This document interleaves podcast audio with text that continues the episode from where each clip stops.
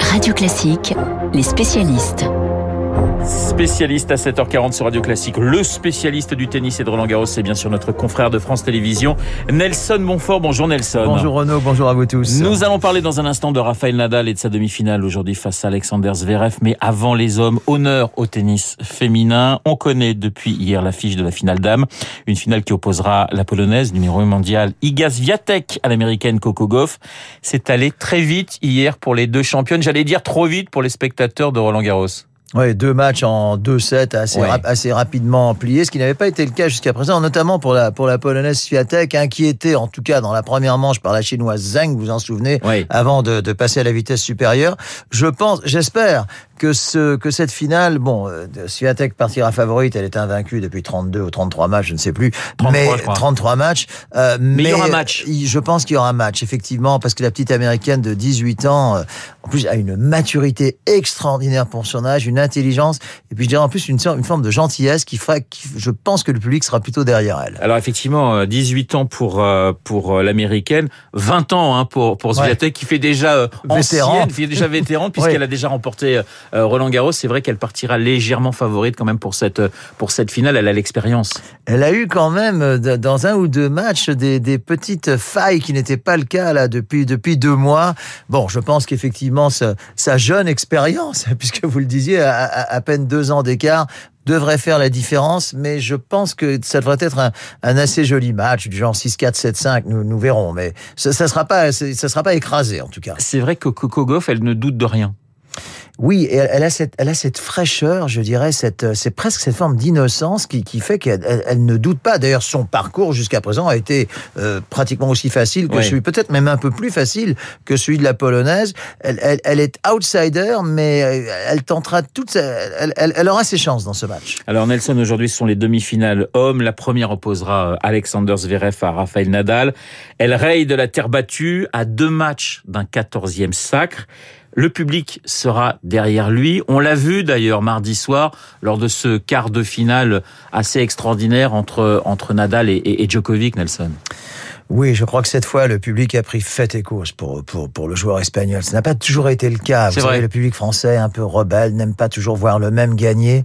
Mais là, je dirais, en plus, quand Rafa a dit, et c'est sans doute vrai, que il n'a il n'a plus tellement de Roland Garros dans ses jambes, c'est c'est peut-être le dernier ou Vous y, croyez, l'avant-dernier. vous y croyez vraiment à son dernier? Parce que c'est effectivement Non, la pas le dernier. Non, il Pas le dernier, je pense, je pense. Ouais. Vous savez, même s'il ne le dit pas, je pense que ce record de tournoi du Grand Chelem qu'il détient, d'ailleurs seul maintenant, euh, c'est quelque chose qui le, qui, qui le poursuit, qui le titille. Je, pense que tant qu'il sera compétitif, et là apparemment, il l'est plus que jamais, il reviendra. Mais il y a toujours la question de son pied blessé avec Nadal.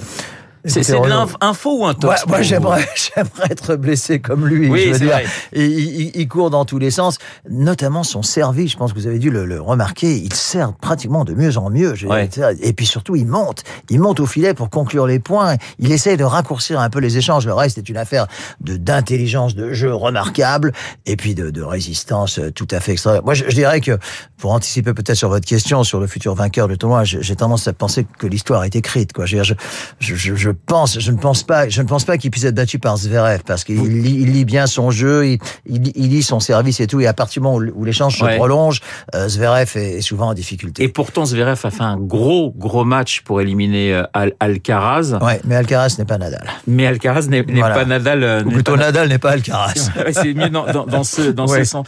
110 victoires à Roland Garros pour, euh, pour Rafael Nadal. 110 victoires, 3 défaites. Il n'y a Ouais. que deux hommes qui l'ont battu. Ouais. Euh, le Suédois Söderling Ouais. et, et, et Novak Et Djokovic. Djokovic, effectivement. Oui, c'est insensé ces chiffres. Mais vous savez, on, on- dit parfois que tous les records sont faits pour être battus, mais celui-là, euh, enfin, je, je ne vois pas comment il pourrait être battu, parce que 13 victoires série en cours, hein, nous le disions il y a quelques instants, euh, je, je ne vois pas comment comment il peut être battu. Mais au-delà de ça, c'est un garçon qui a su euh, maintenir des qualités humaines extraordinaires, dire, être toujours comment humble, fair-play, gentil, et qu'est-ce qui reste au fond à la fin, c'est ça. Et ça se voyait d'ailleurs l'image lorsqu'il gagne contre Djokovic. Il a un sourire. Euh, c'est un sourire presque d'enfant, j'allais Absolument, dire. Ouais. absolument. Mais je, je crois que, enfin, bon, c'est depuis 2005 hein, qu'il remporte ce tournoi, à deux, trois exceptions près, vous l'avez dit. Mais je crois qu'aujourd'hui, ça compte encore plus. Si, s'il, s'il gagne dimanche, comme je pense que ça sera le cas, Ouais. euh, je pense qu'il sera encore plus heureux qu'en 2005. oui. Bon, Zverev numéro 3 mondial, euh, pas Nadal sur terre battue. pas sur terre battue. Ouais, Nadal, le roi de la terre battue, ça sera quand même une superbe demi-finale. Je pense. Euh, L'autre demi-finale, c'est la demi-finale des surprises. Marine Silic face à, à Gesper Ruud. Bon, ça, ça semble tout de suite un peu moins brillant comme demi-finale cette cette opposition entre le Croate et, et- et le Norvégien, mais ça peut faire un beau match, Nelson. Bah, C'est-à-dire que Silic, qu'on, qu'on- chaque, chaque match, on dit qu'il va, être- qu'il va être battu, qu'il va être battu. Il a quand même sorti le numéro 2 mondial, Medvedev, en 3-7 secs. Là, Ouais. contre Roublev, le, le jeune russe, a été beaucoup plus accroché, mais il a fini par gagner. Il sert remarquablement bien. Euh, bon, c'est la première fois qu'il est en demi-finale. de- Je pense que Rude partira favori, mais euh, on, on ne sait jamais. En tout cas, euh, enfin, si, si Nadal va en finale contre, ça sera forcément contre l'un- des deux. je ouais. pense que là, là, il sera encore plus favori qu'il ne l'est cet après-midi contre Zverev. Oui, c'est ça. C'est-à-dire que Ouais. cette demi-finale, de toute façon, on sent que le vainqueur de Roland Garros si est dans cette si demi-finale. Si c'est Rafa. Ouais, si c'est Rude contre euh, Zverev, Il y a match. euh, je, voilà, exactement. Mais par- en revanche, vous, vous prévoyez. J'adore ce jeu de pronostic. Vous prévoyez, mais pour l'instant, vous n'êtes pas trompé puisque vous aviez vu, vous avez vu Nadal et Nadal est toujours là. Donc, vous pensez que si Nadal est en finale, ça va aller très vite dimanche, quel que soit finalement Na- son Nadal, adversaire. Nadal n'est pratiquement jamais battu en finale. Oui. Vous, vous, vous, le, vous le constatez comme moi. Et a fortiori sur terre battue. Euh, Oui, Nelson, je, là, là, je verrai une victoire de Nadal en 3-7. Oui. Ouais. Nelson, petit bilan personnel de ces internationaux de France que vous avez le plus aimé. Est-ce que vous avez euh, le moins apprécié? On va commencer par euh, les points le- positifs du tournoi. Ah oui, moi, je, je- Ah bah alors commençons. Non, Non, mais non, ce que, ce que, ce que j'ai le moins apprécié, mais enfin, on, ne va pas y revenir, c'est que c'est effectivement cette euh, match, ce match extraordinaire Nadal-Djokovic soit programmé à, à une heure indue et sur une chaîne relativement confidentielle. C'était pas France Ça, Télévisions, voilà, c'est sûr, Exactement, ça, ça, ça nous a fait beaucoup de peine parce que c'est quand même 30 ans de fidélité. Enfin voilà, ça, ça, c'est, enfin c'est ainsi. Euh, maintenant, les, au point de vue, oui, euh, ce qui m'a fait le plus plaisir, j'en parlais quelques minutes, c'est Coco Gauff. oui. Ah ouais, franchement, je trouve, je trouve cette fille euh, extraordinairement attachante.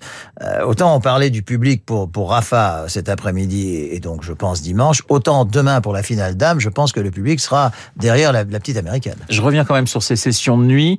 Euh, ça pose quand même pas mal de questions. On l'a vu notamment au niveau de l'organisation, c'est-à-dire que le match contre entre Djokovic et, et Nadal s'est fini vers une heure et quart. Qui n'a duré que 4-7. Qui n'a duré que Imaginez un cinquième. Oui, oui, qui n'a duré que 4 sets avec des sets qui duraient une heure et demie. Oui, hein. quand, quand C'était je dis que 4-7, Oui, oui, mais oui. problème d'organisation, plus de métro, plus pas assez de taxis. Enfin voilà, il y a, y a quand même une organisation à revoir pour vous pour ces sessions de nuit Bah, je- et des seule- matchs qui commenceraient plus tôt. Ben exactement, c'est ce Ouais. que j'allais dire. La seule possibilité, c'est de faire commencer à 19h à la place de, de 20, enfin 20h45. Mais en l'occurrence, les matchs ont souvent commencé à 21h15, 21h30. Le Ouais. temps que le public sorte. Que le... je, je tiens quand même à dire que le public de Roland Garros est une discipline extraordinaire. Parce que bon, on dit que le, le Français sont rebelles, ils vont pas quitter la place pour. Bah c'est pas vrai. Ils quittent la. Alors plus ou moins heureux, mais enfin ils quittent leur place pour laisser la place à, à d'autres. Et Nelson- ça sera d'ailleurs. Pardon, ça sera d'ailleurs le cas cet après-midi, après la première demi-finale. Oui. Nelson, vous êtes le roi des, des, des, des intervieweurs à Roland Garros. Euh, cette, cette, euh, pour ce tournoi, que- quelles sont les, les interviews qui vous ont le plus marqué?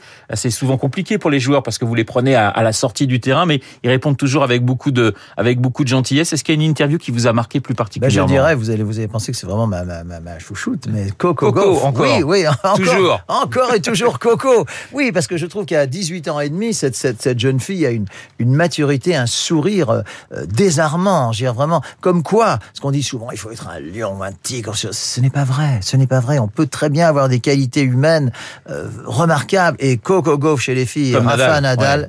En, en sont.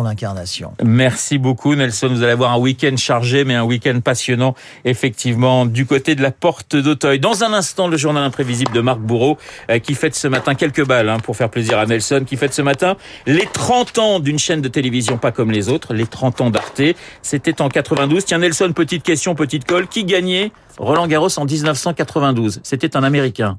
Euh, Jim peut-être. Absolument. Ah, J'ai pas de notes sous les Mais yeux. non, mais hein. il est magnifique. Il est incollable. Nelson est incollable. Et Monica Seles chez les femmes. Merci Nelson. Marc Bourreau, le journal imprévisible.